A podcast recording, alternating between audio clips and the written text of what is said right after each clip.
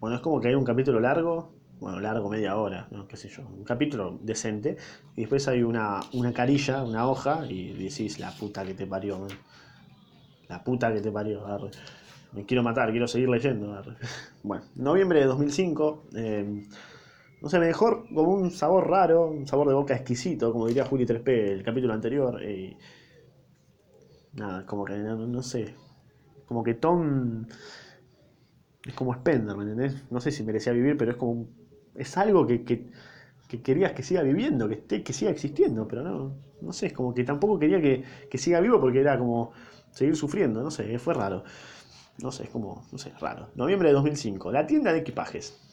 Cuando aquella noche el dueño de la tienda de equipajes escuchó la noticia, transmitida directamente desde la Tierra en una onda de luz sonido, le pareció algo muy remoto.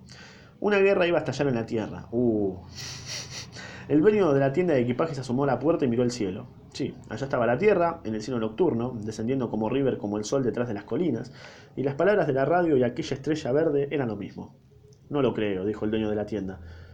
Porque usted no está allá, dijo el padre Peregrín, que se había detenido para entretener la velada.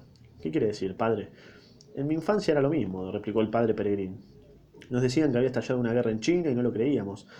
China estaba demasiado lejos y moría demasiada gente. Imposible. No lo creíamos ni al ver las películas. Pero bueno, así es ahora. La Tierra es China. No, amigo, yo no puedo creer. Este chabón, el que, escribió Ray Bradbury, la Tierra es China. Está, o sea, Nostradamus, amigo. Que me, di, o sea, que me diga a, a, a qué número le juega la quiniela. la Tierra es China. Está tan lejos que parece irreal. No está aquí. No se puede tocar, no se puede ver, es solo una luz verde. Es. En esa luz viven dos billones de personas. Dos billones de personas. ¡Banda! Increíble. ¿Una guerra? No oímos las explosiones. Ya la oiremos, dijo el dueño de la tienda. No puedo olvidarme de todos los que iban a venir a Marte en esta semana. ¿Cuántos eran? ¿Unos 100.000 en un mes, más o menos? ¿Qué hará esa gente si estalla la guerra? Y ya está, cabió, ¿no? Supongo que volverán. Los necesitarán en la Tierra. Bueno, dijo el dueño. Será mejor que sacuda el polvo de las maletas, porque sospecho que en cualquier momento habrá aquí un tropel de clientes. ¿Cree usted que si esta, si es esta la gran guerra de la que tanto se ha hablado la gente de Marte, volverán a la Tierra? Es curioso, padre, pero sí, creo que volverán, todos.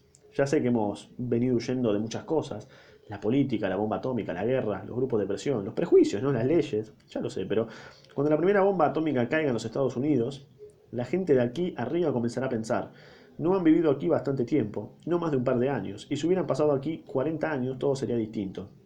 Pero allá abajo están sus parientes y los pueblos donde, nacieron. Yo ya no puedo creer en la tierra y apenas puedo imaginármela. Pero yo soy viejo, no, no, no cuento, ¿viste? Podría quedarme aquí. Lo dudo. Sí, usted tiene razón. De pie en el porche contemplaron las estrellas y al fin el padre Peregrín sacó algún dinero del bolsillo y se lo dijo al propietario. Ahora que lo pienso, mejor que me dé una maleta nueva. La que tengo está muy estropeada. Bueno, eh, bueno, el mundo, básicamente, como dijo acá, la tierra es China.